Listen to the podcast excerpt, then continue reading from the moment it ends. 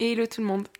Aujourd'hui, on se retrouve pour euh, le deuxième épisode de mon podcast Euphoria, le podcast qui vous ressemble et où on parle littérature.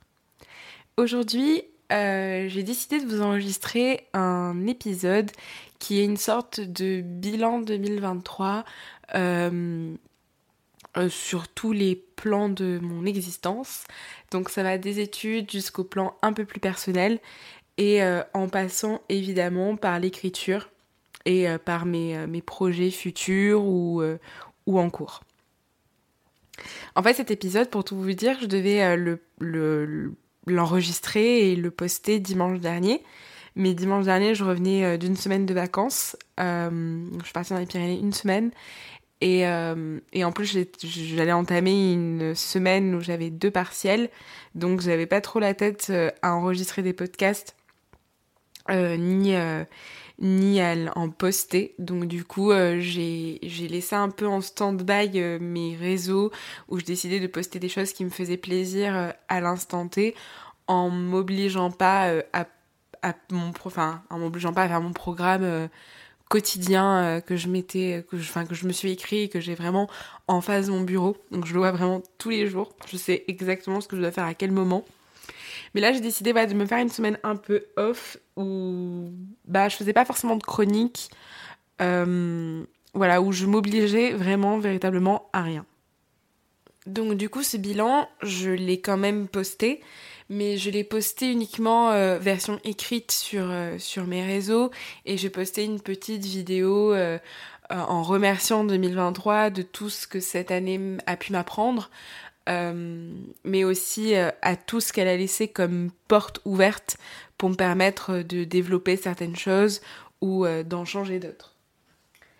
En fait, je me rends compte que cette année 2023, elle a été à la fois très éprouvante et à la fois très douce. Parce que bah, c'est aussi l'année où je me suis rendu compte que c'était possible de vivre dans mon écriture, que c'était pas juste un mythe comme ça qui, qui traînait ça et là, que vraiment c'était concret et que je pouvais vraiment, vraiment envisager l'écriture comme mon métier si, euh, bah voilà, grâce notamment à l'auto-édition, parce que 2023 c'est aussi euh, bah, l'année qui a vu naître mon premier recueil euh, auto-édité qui s'appelle Le Premier Pas. voilà, avant ça, je m'étais toujours tournée vers des maisons d'édition. Euh, je voulais tellement être édité en maison d'édition que euh, bah, je faisais pas forcément attention au contrat. Euh, et en fait, je, je me suis rendu compte que je me battais pas assez pour mes livres, ou en tout cas pas comme je l'aurais voulu, et que l'auto-édition bah, me permettait justement cela. Mais ça, on en reviendra dans, dans l'aspect littéraire de mes objectifs et de mon bilan 2023. bref, donc du coup, pour commencer ce bilan, j'aimerais J'aimerais d'abord vous remercier tous et toutes parce que si vous êtes là à m'écouter, c'est que plus ou moins vous m'avez accompagné durant cette année 2023 et vraiment, et je vous le dis et c'est sincère, le simple fait de me suivre, de s'abonner et de temps en temps de liker mes publications, c'est déjà un soutien qui est énorme. Voilà, je, je vous demanderai pas et je vous demande pas de liker chacune, enfin de, pardon, de commenter chacune de mes publications parce que je sais et je suis aussi euh, une abonnée un peu euh, silencieuse. Voilà, je sais que c'est pas facile de prendre ce temps-là. Les réseaux sociaux nous permettent pas forcément euh, d'avoir ce temps long pour prendre vraiment le temps de commenter, etc. Mais je sais voilà que vous êtes là, que vous voyez mes mes posts, mes, mes, mon évolution, etc. Et ça me fait absolument chaud au cœur.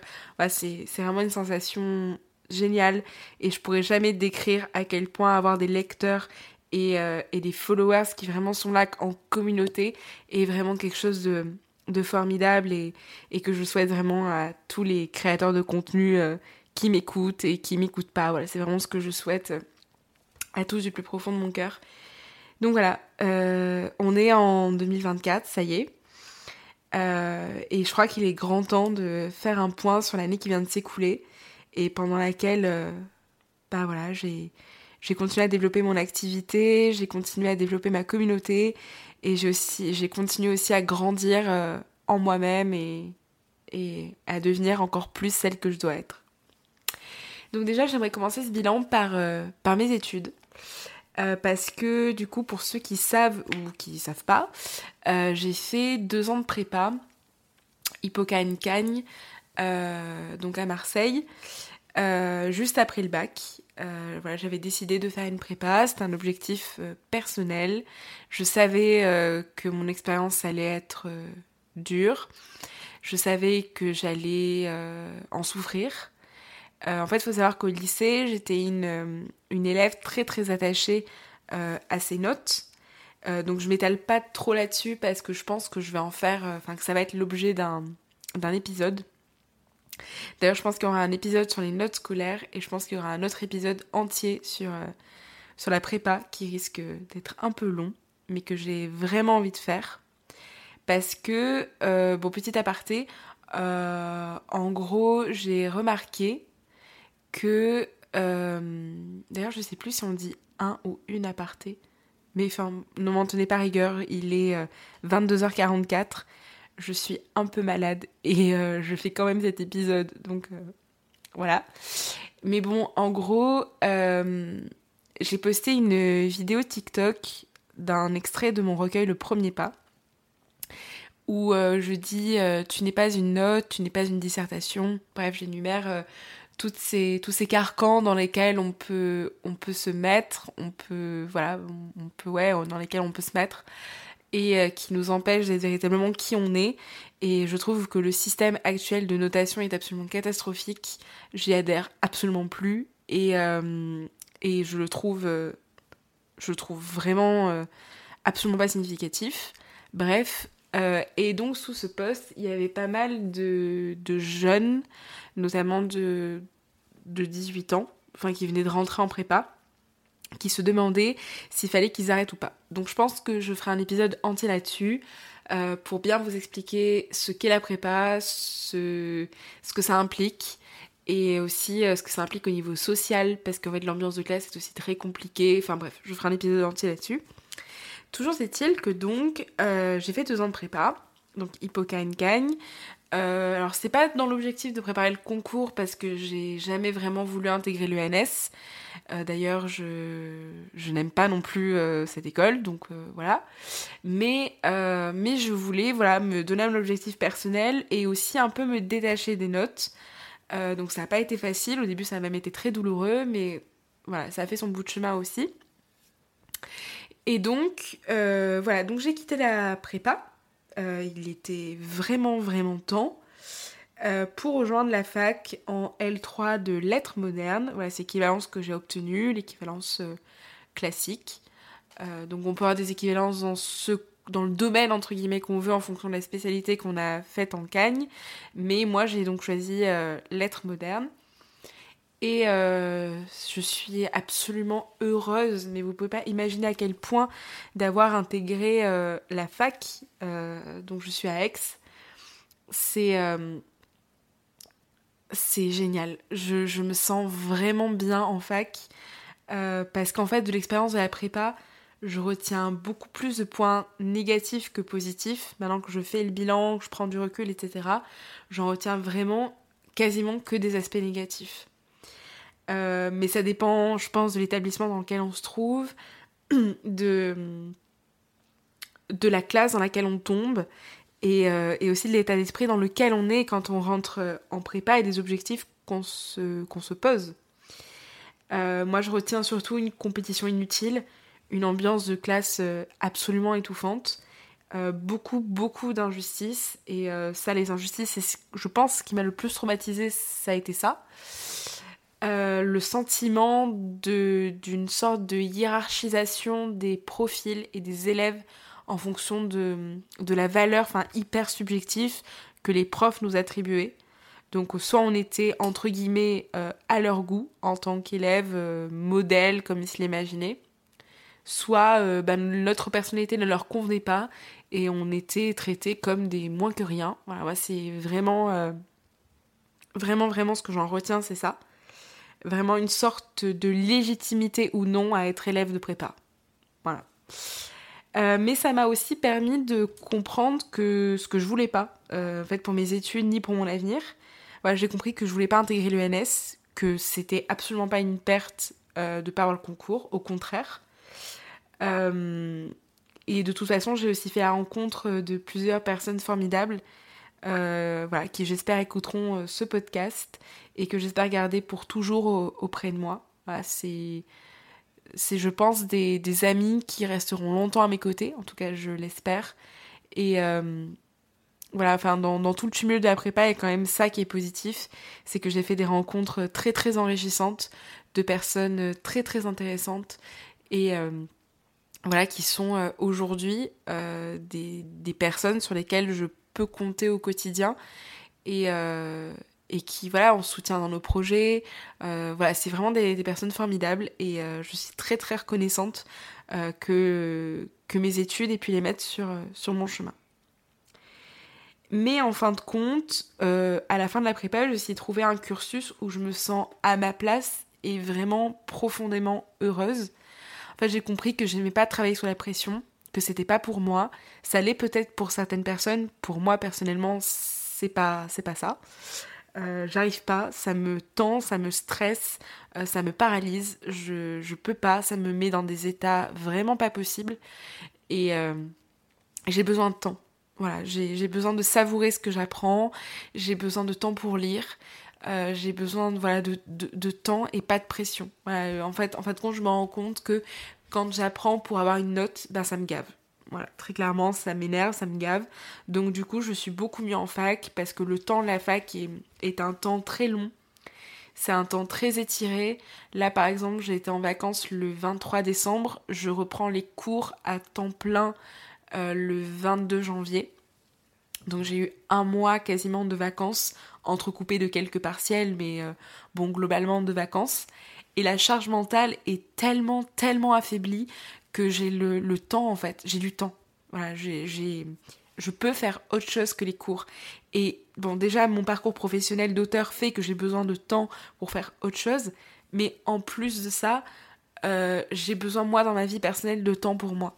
Voilà, de temps où je peux être seule, me ressourcer, euh, pour mieux me comprendre, m'accepter. Voilà, j'ai besoin de ce temps-là, j'ai besoin d'un temps aussi de reconstruction après ce que, ce que j'ai vécu ces dernières années. Voilà. Et ça, la prépa me l'offrait pas, et au contraire, ça me plongeait dans des états vraiment. Enfin, je, je, je revois certains épisodes de la prépa et je me demande euh, comment j'ai pu laisser arriver ça. Euh, enfin, vraiment, c'était un moment dans ma vie où je me, j'avais le sentiment de pas me respecter. Voilà, vraiment, c'est, c'est ça, et ça, c'est absolument traumatisant. Et pendant longtemps, le fait de travailler, de lire même, c'était. Enfin, pour moi, c'est la prépa. Donc. Euh, donc c'est absolument terrible et, et je suis contente de ne pas avoir trop de séquelles, trop de traumatismes, parce que vraiment, vraiment, euh, il y a des phrases qui restent, il y a des choses voilà, qui, qui, restent dans mon esprit, des phrases que des profs ont pu dire, euh, des, voilà, des choses dans la classe qui sont passées qui vraiment restent et sont vraiment ancrées en nous ensuite. Voilà, donc pendant longtemps, j'ai eu ce goût amer pour les études qui aujourd'hui passe grâce à la fac et j'en suis euh, absolument ravie. Euh, je suis pleinement comblée, je suis, heureuse. dans mon cursus, je suis heureuse. Mon besoin de diversité est comblé. Je sais où je veux y aller et comment y parvenir. Et donc là, mon objectif au niveau études cette année, c'est d'obtenir mon master et d'obtenir en particulier mon master littérature et psychanalyse. Ouais, j'ai découvert, euh, donc c'était l'année dernière en fin d'année, qu'il y avait un master qui s'appelait littérature et psychanalyse, qui a l'air hyper intéressant. En fait, on étudie la littérature vraiment sous le prisme euh, qu'est-ce que ça veut dire quand un auteur écrit ça euh, pour la société, du point de vue psychique, etc. etc. C'est très très intéressant. voilà, donc vraiment c'est ma direction parce que je sais que je veux enseigner, je sais que je veux devenir prof et que ça je peux le faire n'importe enfin avec n'importe quel master euh, que, que, je peux, que, que, je peux choisir. Donc j'ai pas envie de me lancer dans un master de l'enseignement parce que j'ai besoin de plus de diversité que ça. Euh, mais euh, mais j'ai envie de faire un master et peut-être même forcer jusqu'au doctorat. et, et voilà, et ça me semble très bien. là, je vais tester la matière reliée au master ce semestre. Et oui, ça aussi, les semestres, c'est absolument fantastique. Changer de matière, de prof, c'est trop bien. J'avais besoin de d'air en fait. Voilà, d'air. Donc voilà, donc mon objectif au niveau des études, c'est d'obtenir mon master littérature et psychanalyse et de finir mon année sereinement, euh, comme je la passe pour le moment, en étant tranquille, en étant contente, en étant épanouie. Voilà, ça c'est vraiment euh, mon objectif pour, euh, pour, mon master. Pas encore, malheureusement. Peut-être l'année prochaine, je vous dirai ça. Mais voilà, mon, objectif pour les études, c'est vraiment voilà, de continuer sur cette lancée-là et de continuer à être heureuse de travailler et d'avancer, de, de réussir. Parce que vraiment pour moi, c'est une adrénaline quand on réussit dans nos études, au-delà des notes, hein, je parle vraiment du fait de se dire je suis là à ma place. C'est euh, la meilleure des drogues. Voilà, vraiment clairement, c'est euh, de se dire putain, mais je, je fais ça et j'aime le faire et je sais que je suis à ma place et on me dit que je suis à ma place. Voilà, la légitimité à être quelque part, c'est un sentiment fabuleux. Ensuite, passons euh, au plus gros de ce, bilan, l'écriture. Donc cette année, j'ai édité deux livres. Donc j'ai commencé aussi un roman vers libre. Je me suis améliorée en communication sur les réseaux. J'ai dépassé les 1000 ventes de livres. J'ai lancé mon podcast. Bref, ça a été une année hyper riche au niveau de l'écriture et au niveau de la communication. Déjà, j'ai édité deux livres. J'ai édité Le Premier Pas, qui est sorti en juillet, et j'ai réédité Sombre Euphorie, qui était mon premier recueil qui était sorti et euh, auquel je consacrerai un épisode entier de podcast pour vous expliquer euh, tout, euh, tous les... Comment, comment qualifier ça Tous les problèmes, on va faire ça soft, que j'ai eu avec mes deux premières maisons d'édition. Donc j'ai édité deux livres. Le fait d'éditer ces livres, c'est une immense fierté parce qu'en fait j'ai découvert à travers eux l'auto-édition. Et en fait, tout à l'heure, euh, pendant que j'ai fait une coupure dans le podcast, parce que j'ai fait une coupure là, euh, il n'y a pas longtemps, euh, je me suis dit, en fait, j'ai commencé à, à découvrir l'auto-édition. Cette année-là, en juillet, en fait, c'est hyper récent. la prise de conscience s'est faite très, très, très tardivement. Et, et en fait, je me demande tous les jours comment est-ce que j'ai fait pour écrire sans me dire, bah, je vais le faire toute seule.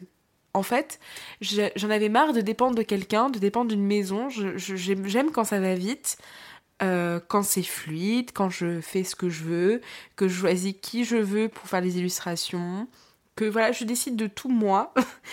Et euh, l'auto-édition, c'est absolument fabuleux. Euh, voilà, je paye un contrat de 39 euros par an. Euh, et c'est euh, magique quoi. Enfin je veux dire je gagne mon argent euh, j'ai une vue complète et directe sur mes finances sur tout en fait. Et, c'est génial. C'est génial. Alors effectivement mon livre est pas distribué en librairie certes. Le pas le voir dans les rayons c'est vrai que le jour où j'enverrai un physique dans un rayon j'aurai une fierté absolument immense.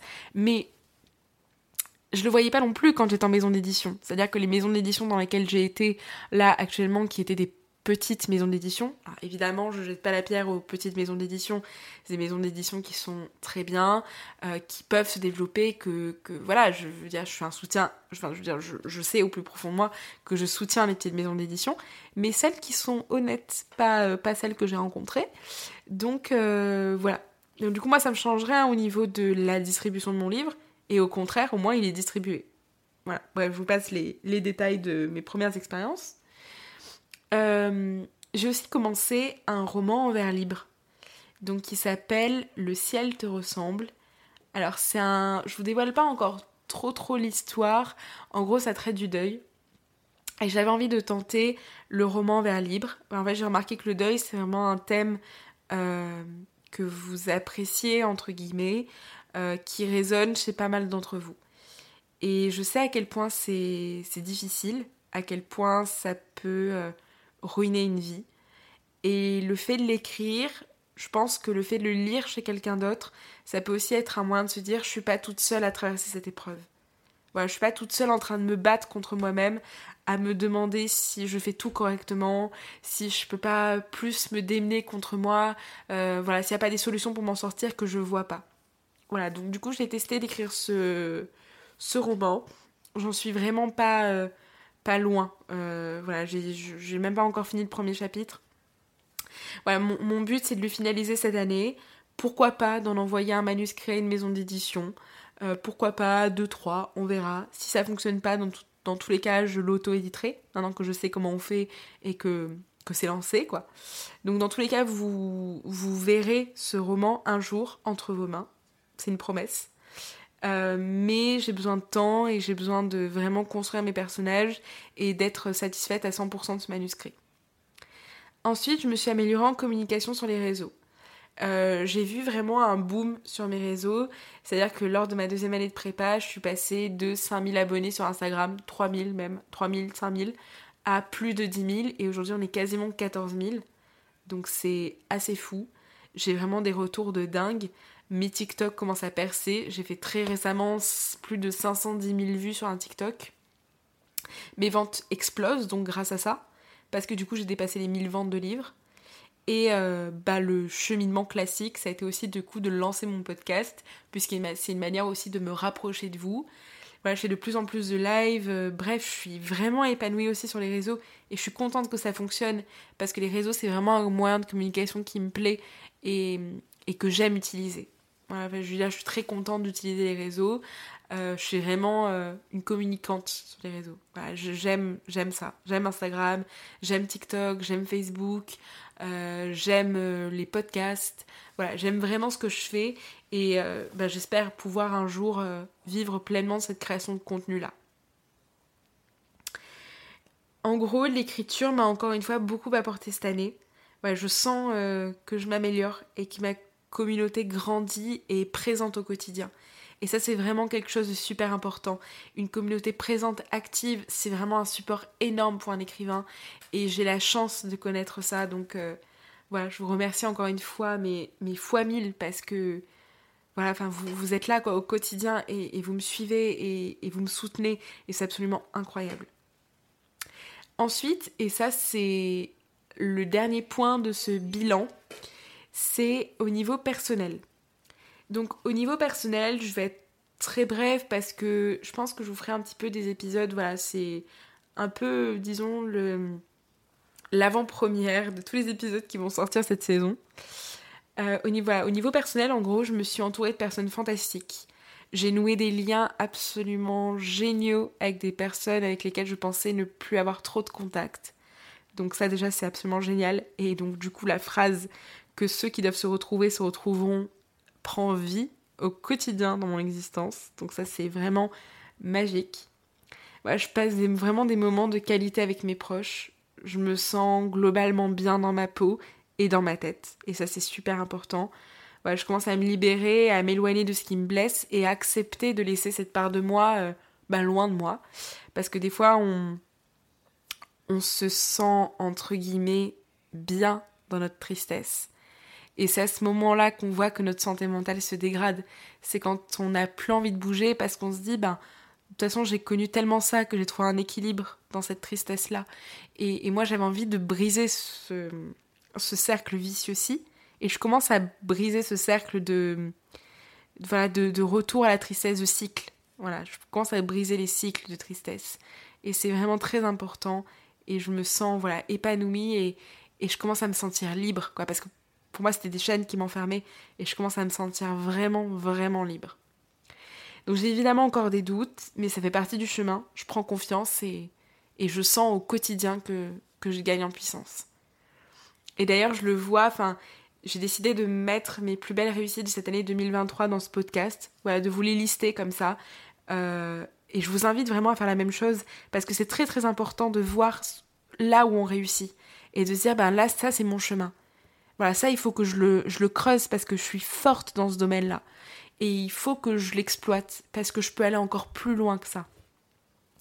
Donc mes plus belles réussites de cette année 2023, c'est publier le premier pas et rééditer Sombre Euphorie, avoir dépassé les 1000 ventes de livres, avoir atteint les 13 000 abonnés sur Instagram, avoir créé un podcast, m'être lancé dans l'auto-entrepreneuriat, parce que oui, ça y est, j'ai lancé mon auto-entreprise, je suis officiellement auto-entrepreneur à 20 ans et c'est une très très grande fierté de, dire ça. Je suis très très heureuse de l'être, de travailler et de, de vivre aussi entre guillemets de ma passion. Et avoir trouvé des études qui me plaisent. Avoir trouvé le courage de dire ça y est, ça suffit. Je veux briser ça parce que je veux aller quelque part où je me sens à ma place. et où j'aime ce que je fais et où je suis contente de me lever le matin pour aller faire ce que j'aime. Et donc, pour conclure ce podcast, je vais vous parler de mes objectifs 2024. Donc, je vais pas plus les développer que ça. Je vais juste vous les lister comme mes plus belles réussites. Et je vous invite aussi à faire de même. Parce que le fait d'avoir un horizon, ça nous donne un, un point de vue un peu plus omniscient sur l'année à venir. Et c'est super important. Donc, au niveau de mes objectifs, il y a publier un troisième recueil de poèmes. Spoiler alerte, vous le saurez peut-être un peu en avant sur. Euh, enfin, vous le savez en avance sur TikTok. Mais sur Instagram, euh, vous le savez peut-être pas encore. Bref, mais là, vous allez savoir. Il y a un troisième recueil qui sort très bientôt, qui s'appelle Nuages de souvenirs. Mais c'est pas celui-là, mon objectif. C'est euh, un autre qui va sortir aussi très bientôt, je l'espère. Finir et pourquoi pas publier mon roman en vers libre. Atteindre les 20 000 abonnés sur Instagram. Atteindre les 10 000 sur les autres réseaux, donc Facebook, TikTok et, et le nouveau réseau social d'Instagram. Je ne vais pas dire son nom, c'est Thread, Thread, je sais pas trop, parce que du coup, je pas envie de mal le prononcer, et du coup, je préfère ne, pas le dire. Atteindre les 5000 écoutes sur euh, mon podcast. Voilà, ça c'est aussi un objectif que je me suis fixé, qui reste raisonnable, mais j'espère qu'on va y arriver. Atteindre les 5000 ventes de livres, donc tout confondu, et surtout obtenir le master que je souhaite c'est vraiment mes, plus gros objectifs. Donc, eh bien, euh, au revoir 2023 et bienvenue 2024 avec toutes les opportunités personnelles et professionnelles que tu portes en toi. Cette année, je suis bien décidée à me faire une place encore plus grande au sein du monde de l'écriture, notamment grâce à vous et également aux maisons d'édition partenaires, puisque cette année, je suis partenaire des éditions Le Duc, lectrice Le Duc pour 2024. C'est euh, un grand honneur et je commence déjà à recevoir des services presse, euh, des, euh, des, épreuves non corrigées, à commenter et c'est vraiment quelque chose qui me plaît. Donc voilà, merci encore aux éditions Le Duc pour cette magnifique opportunité. Je suis très très honorée et je suis très contente de faire partie de cette équipe pour cette année. Voilà, je vous souhaite de la paix, de l'amour et des projets. comme je le répéterai jamais assez, donc pour finir ce podcast, je vais vous lire euh, le texte que j'ai déjà publié sur, euh, Instagram et qui reflète très bien ma vision euh, de 2023. Chère année 2023, je n'ai qu'une chose à te dire. Merci. Merci de m'avoir fait grandir. Merci de m'avoir appris l'humilité. Merci de m'avoir permis de tomber, mais merci de m'avoir aussi permis de me relever pour devenir plus forte, plus puissante. Pour être honnête, 2023, je n'attendais rien de toi, et tu m'as donné tellement, tellement plus que ce que je pouvais à peine espérer. Tu m'as offert l'espoir, et ce, dans toutes les sphères de ma vie. Tu as transformé mes joies quotidiennes en joies éternelles, et tu as écarté de mon chemin tout ce que je croyais bon pour moi et qui en réalité ne l'était pas tant que ça.